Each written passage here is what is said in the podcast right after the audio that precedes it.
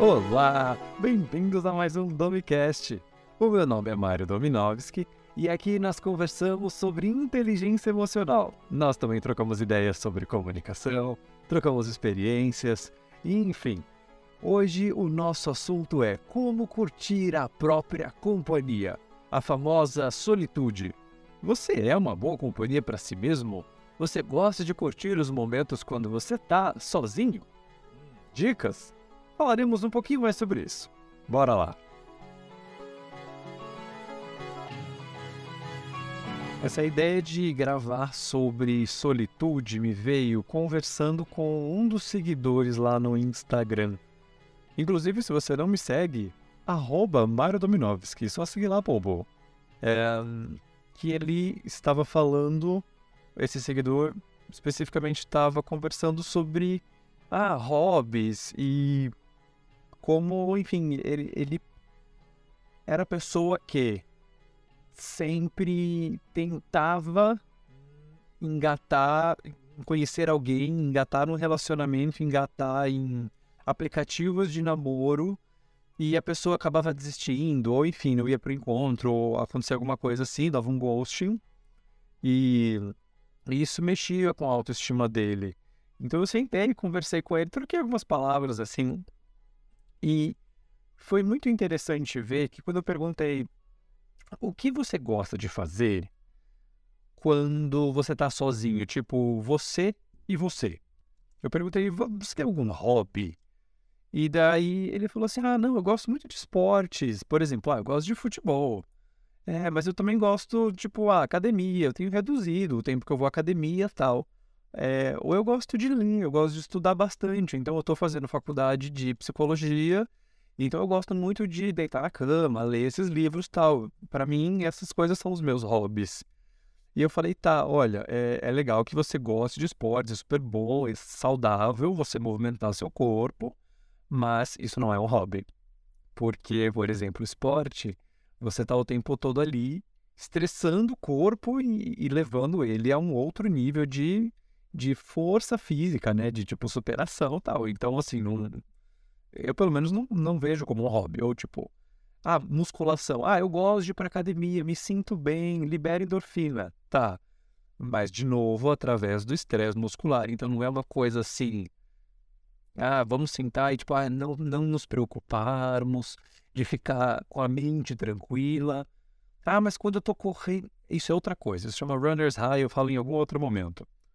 É, ou, por exemplo, ah, eu gosto de ler livros, eu estou na faculdade de psicologia, como foi o exemplo desse rapaz, e, ah, eu gosto de ler os livros, mas é um livro técnico, né? Então, querendo ou não, você está colocando ali o cérebro para trabalhar. Você está, tipo, pensando bastante. Então, você não. Você não está, tipo, descansando de relaxar. E parece que eu só tô vendo problema nisso, né? Tipo, ah, o Mário tá problematizando qualquer coisa, meu Deus, ferrou, eu não vou ter hobbies. E na verdade, é, a importância de ter um hobby, e eu, e eu vou entrar no assunto de solitude, tá? Não é, não é que eu tô dissociando aqui, eu já me perdi no assunto.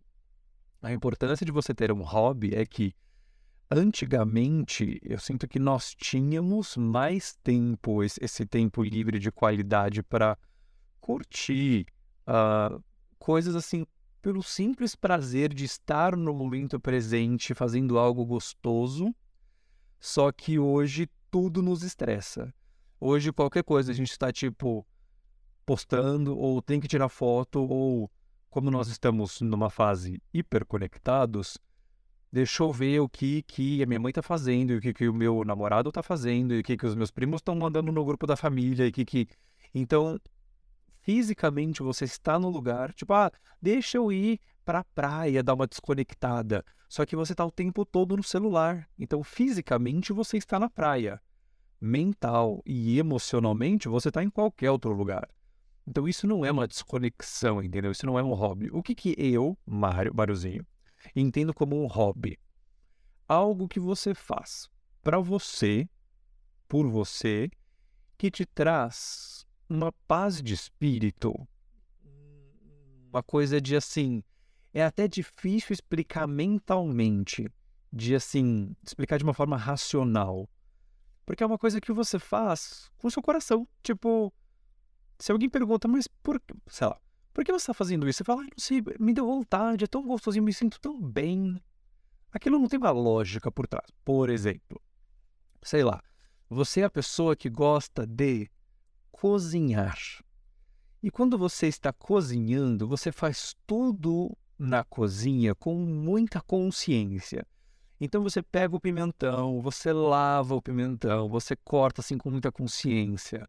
Você, sabe, tipo, vai limpando as sementes, tira a parte branca, né, a parte clarinha do pimentão, que é o que deixa amargo a receita.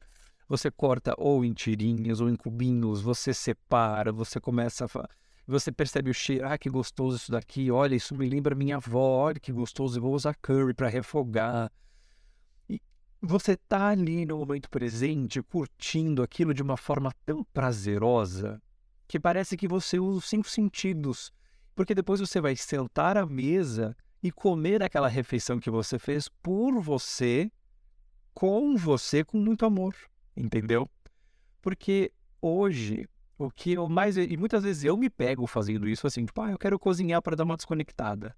Eu coloco um podcast para ouvir e assim, às vezes eu, eu, eu, eu, corto o dedo, ou tipo, ah, putz, ah, era para jogar a ponta da cebola fora, eu, eu, eu joguei a faca que estava na mão errada. Não, pera, confundi, pera, tipo, buguei aqui, sabe? Tipo, e daí esbarrei nas coisas, sabe? Tipo, a consciência não tá ali porque eu estou fazendo uma coisa, mas a minha cabeça está prestando atenção no podcast que está tocando na Alexa, e daí, sabe?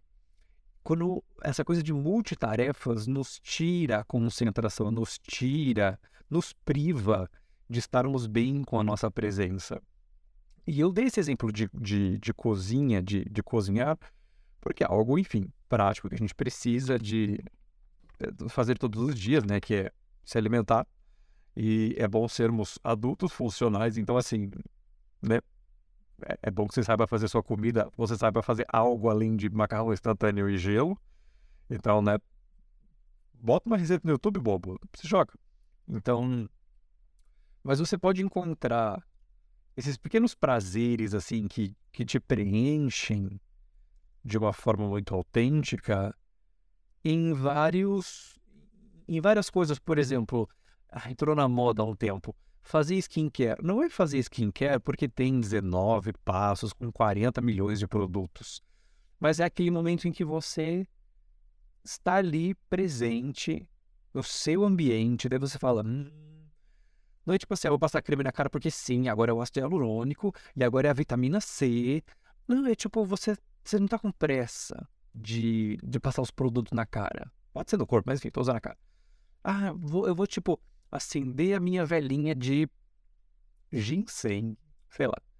Só pra, tipo, apagar a luz, ficar aquela coisa meia luz, assim, e, tipo, vou colocar minha musiquinha favorita, MPB, bem baixinho, assim, ao fundo. Daí você tá tão consciente ali de, tipo, massageando o rosto, passando o creme. Daí você prende o cabelo, só vou hidratar o cabelo também. Daí você vai massagear o couro cabeludo, sabe? Tipo, e você tá tão ligado de todos os processos que estão acontecendo, que isso você fala assim, nossa, que gostoso, eu estou no meu próprio spa, no meu quarto. Olha que gostoso isso.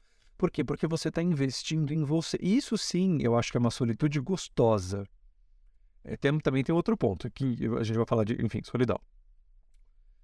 Porque a gente fala de solitude, o solitude não é necessariamente assim, ah, vá a um café sozinho, curta sua própria companhia 100% do tempo, sabe? Uh, porque tem muito isso, tipo assim, ah, vai ao cinema sozinho, vai ao shopping sozinho.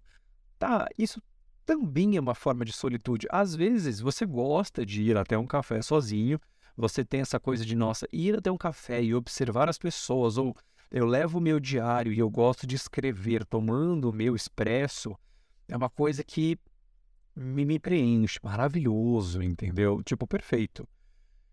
Não funciona para todo mundo. Por isso que você tem que descobrir o que você gosta.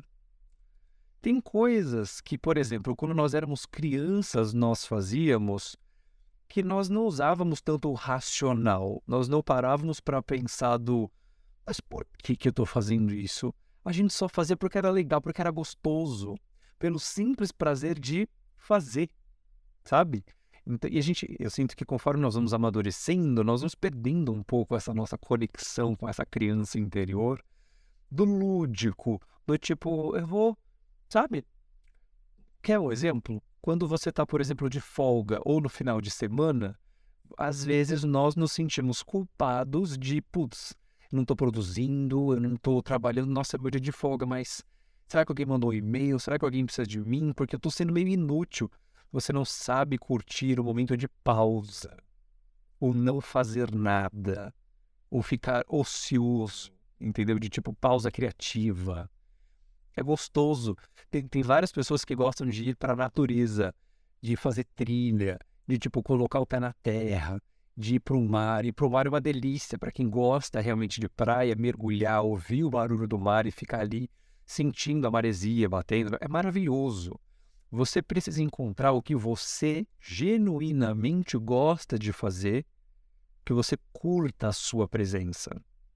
E algo que você faz por você. Eu dei o exemplo do café porque, por exemplo, a pessoa fala, ah, curta a sua companhia, vá ao cinema sozinho. Tá, às vezes você quer ver um filme e nenhum dos amigos está disponível. E, tipo, às vezes é legal ir com um amigo no cinema, tipo, para você rir, para você comentar do filme. Às vezes ninguém pode ir, tipo, tá, já que não tem tu, vai tu mesmo, tipo, vai sozinho.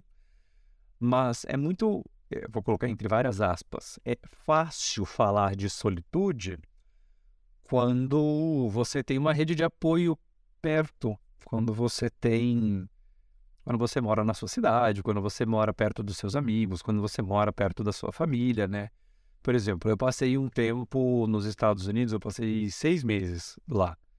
E eu não conhecia ninguém. Tipo assim, tinha os conhecidos, aquele, aí, tudo bem, tudo.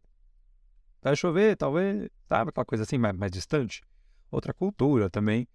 Então não era aquela coisa assim próxima de tipo, nossa, amigo mesmo, sabe? Então, quando você está, por exemplo, em algum outro país, ou mesmo longe da sua família, em outro estado, que você não conhece a galera, uma hora a solitude enche o saco. Porque, tipo, tá, eu já curti minha presença, eu quero gente. É gostoso estar com os amigos também, é gostoso estar com a família.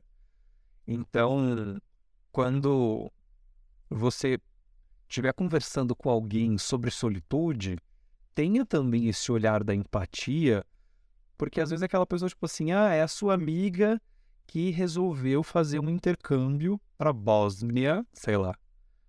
E ela tá sozinha lá com a família que tá hospedando ela, que só fala, não sei o idioma que só bósnio. E e ela não tem tantos amigos, daí ela fala tipo, nossa, tô me sentindo meio sozinha. Acho que a pior coisa que a gente pode falar é: aí, amiga, curta sua presença. Você está na Europa, se joga, boba. Para de reclamar de barriga cheia ganhando em euro. Sabe? É meio. Entende? Porque às vezes ela já cansou da companhia dela. Então. Uh, você pode oferecer, tipo, ah, vamos fazer uma chamada de vídeo, a gente conversa, a gente bate papo, sabe? Porque solitude é muito legal, muito legal mesmo quando você também tem a opção de estar. Tá, agora eu cansei da minha presença. Agora eu quero ficar junto com os amigos, eu quero ir para bagunça, eu quero ir para uma balada, eu quero juntar os amigos em casa para comer uma pizza, eu quero ir para casa dos meus é, pais e ver meus irmãos e juntar com a minha avó e com o meu avô, sabe? Então, quando você tem essa possibilidade, é muito gostoso. Quando você não tem, você é forçado a ficar sozinho por muito tempo, é mais sofrido, porque você não tem outra opção então, é, é, você tem que aprender na marra o que você gosta. Óbvio, tem pessoas que têm mais facilidade em lidar com a própria solitude e tem pessoas que têm menos facilidade. Tem pessoas que são mais é, da egrégora, mais gregárias, mais do grupo, que são mais, né, de tipo, do grupinho mesmo, dos amigos, de estar com a galera. E tem aquelas pessoas que realmente têm uma bateria social mais baixa de nós vamos, a gente vai interagir umas duas horas e, gente, depois eu vou para minha casa ficar quietinha. Maravilhoso, entendeu? Tipo, aquelas duas horas foram mais que suficientes para essa pessoa, entende? Então, a, a solidão é essa coisa de. Se você passa muito tempo no modo solidão, nós somos animais sociais. Até a nossa própria história genética de, por exemplo, macacos na floresta andam em bandos, né? Então, nós não nascemos para viver sozinhos. isolados assim, lá nas montanhas, lá nos Himalaias, entendeu? Então, quando nós nos isolamos da sociedade, ou nós somos isolados da sociedade, isso é muito sofrido para nós. Porque, como espécie, nós gostamos do toque físico, nós gostamos do abraço, nós gostamos de estar juntos com as pessoas para conversar, para trocar ideia. Quer um exemplo? Lembra quão esquisito foi na pandemia você ficar preso em casa? Assim, abril de 2020, maio de 2020. Lembra que é tipo, ah, vão ser só 15 dias em casa. E daí começou, tipo, bater abril, maio, junho. Você pensou, eita, acho que deu ruim. E daquela incerteza de, putz, não sei quando eu vou ver a galera de novo. Começa a bater uma tristezinha, começa a bater um estresse. Por quê? Porque nós somos animais sociais. Então, é gostoso. Quantos de nós não sentimos falta de abraço? É gostoso abraçar. Que é um exemplo muito natural que abraçar. Nós nascemos com essa característica de abraçar. Abraçar uma pessoa querida produz ocitocina, por exemplo. É, a, Ana, a doutora Ana Beatriz Barbosa dá esse exemplo que eu acho maravilhoso. Quando pais têm um bebê, assim, aquela criança, eu vou colocar o exemplo exatamente como ela deu, um pai e uma mãe, né? Tipo, um, homem e uma mulher. Geralmente a mulher tem esse vínculo mais assim com a criança, porque é a coisa mais materna, enfim, sei lá. O pai também tem que ter esse vínculo, óbvio. É, mas aqui, enfim, como saiu do útero da mãe, eu acho que a mãe já tem uma conexão diferente, mais profunda. Não sei, posso estar errado. Enfim, vou seguir a linha de raciocínio. Um, aquela criança, basicamente, não sabe fazer nada sozinha. Ela chora, come e faz cocô. Então, tipo, como a gente consegue amar tanto um serzinho que só faz essas três coisas? Não deixa a gente dormir e, e, e só come e faz cocô. Porque a gente passa muito tempo abraçadinho com o nenê. Isso produz ocitocina. E a, Ana, a doutora Ana Beatriz Barbosa deu um exemplo ótimo que é ah, se você perceber que os pais, né, a, a figura ali paterna tá tipo, ah, não, não quero trocar fralda, não sei o que, meio no rio. Abraça o filho 10, 15 minutos assim todo dia, pele com pele, assim, sabe? Tipo, sem camiseta, um nenezinho só de fralda, abraça. Em 15 dias, o pai tá fazendo absolutamente tudo com a criança e não quer deixar a mãe fazer mais nada. Por quê? Porque, óbvio que a doutora Ana Beatriz Barbosa explica muito melhor que eu mas porque produz ocitocina, essa coisa do amor, essa coisa do vínculo, essa coisa do afeto que nos une. Então, é gostoso dormir de conchinha.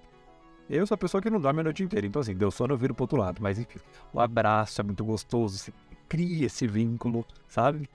Então, nós somos animais que gostamos desse tipo de toque, em maior ou menor grau. Nós somos animais que, apesar de gostarmos de viver em bando, também temos que aprender a viver com a nossa solitude, mas não é só de solitude que vive a nossa espécie. Então, a minha dica hoje para você é: experimente alguns programas que não façam tanto sentido racionalmente para você, de tipo, hum, estou com vontade de sei lá, assistir um filme que na minha infância era gostoso, Bela Adormecida.